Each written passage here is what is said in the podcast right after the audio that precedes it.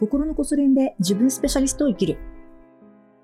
この時間の配信では、配信にいただいたコメントに声でお答えしようと思います。今日のこそ練40、卵とプリンを区別するにいただいたコメントをご紹介しようと思います。このこそ練メニューは、この配信の詳細欄にリンクを貼っておきますので、よかったら聞いてみてください。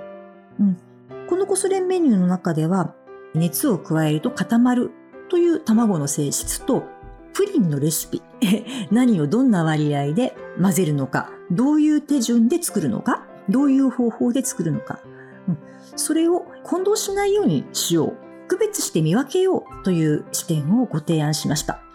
で、コメント欄にいただいたコメントをご紹介します。コソレンネーム橋ゆかさん。正解探しに通じるんですね。正解探しはどちらでもいいと気づく視点だと思っているのですが、正解探しをしているときは、プリンのアレンジを見ているのかと思いました。美味しいプリンが食べたくなりました。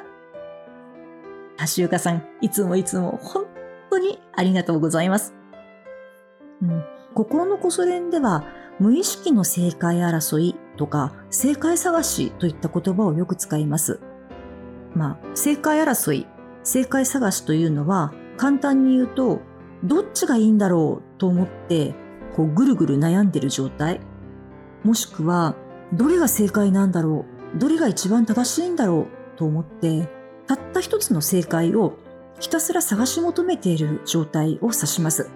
うん、日常の些細な場面でどっちかなって迷うこともあれば、本当の自分って何なんだろうとか、自分ってどういう人なんだろうとか、自分の人生の目的って何なんだろう、うん、そんな風にして割と大きなテーマで正解探しをすることもありますよね。うん。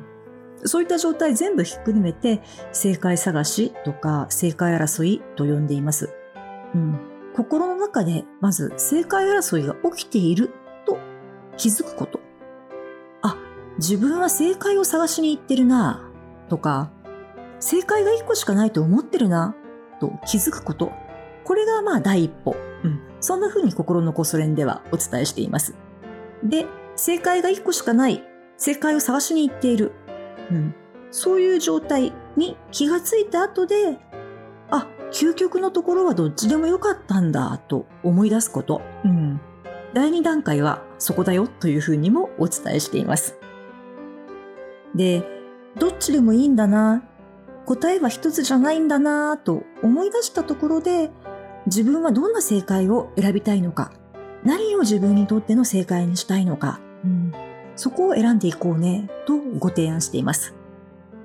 おっと、本当に言いたいことを言う前に、正解争いの説明だけで終わってしまった。ちょっと話が散らばってきたので、一回ここで配信を分けたいと思います。ここまでのお付き合いありがとうございました。引き続き聞いていただけること楽しみにしています。それでは。